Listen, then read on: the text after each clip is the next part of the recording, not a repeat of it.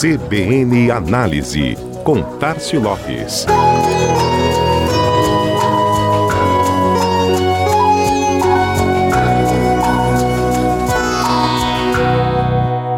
O consumidor está sempre diante de decisões que envolvem cores, o que vestir, o que combinar, o que usar em determinado espaço, que produto ou marca escolher e até o que comer muitas vezes pode ser direcionado pelas cores que ali se apresentam.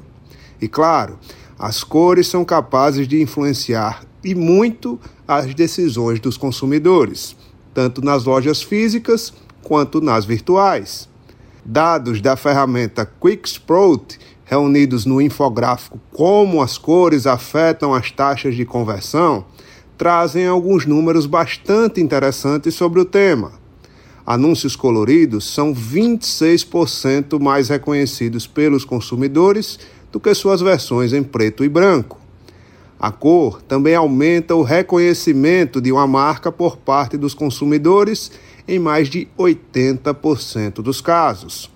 As mulheres tendem, na maioria, a preferir cores como azul, verde e roxo, enquanto os homens também acompanham no azul e verde mas incluem o preto também nessa relação de preferência.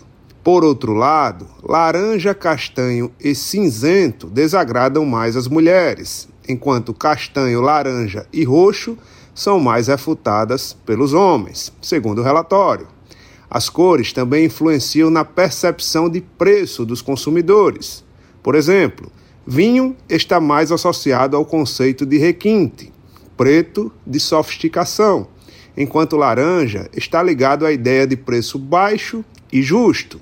Naturalmente que esses são conceitos gerais, atribuídos por média. Cada caso pede um estudo específico e uma decisão particular e preferencialmente técnica.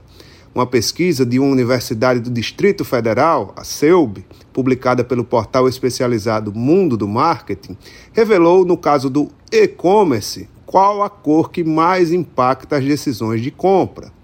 O estudo intitulado Variáveis de Atmosfera: Efeito da cor do ambiente em padrões de comportamento do consumidor na avaliação de produtos mostrou que a cor azul é a que mais impacta positivamente em resultados de compra por parte dos consumidores.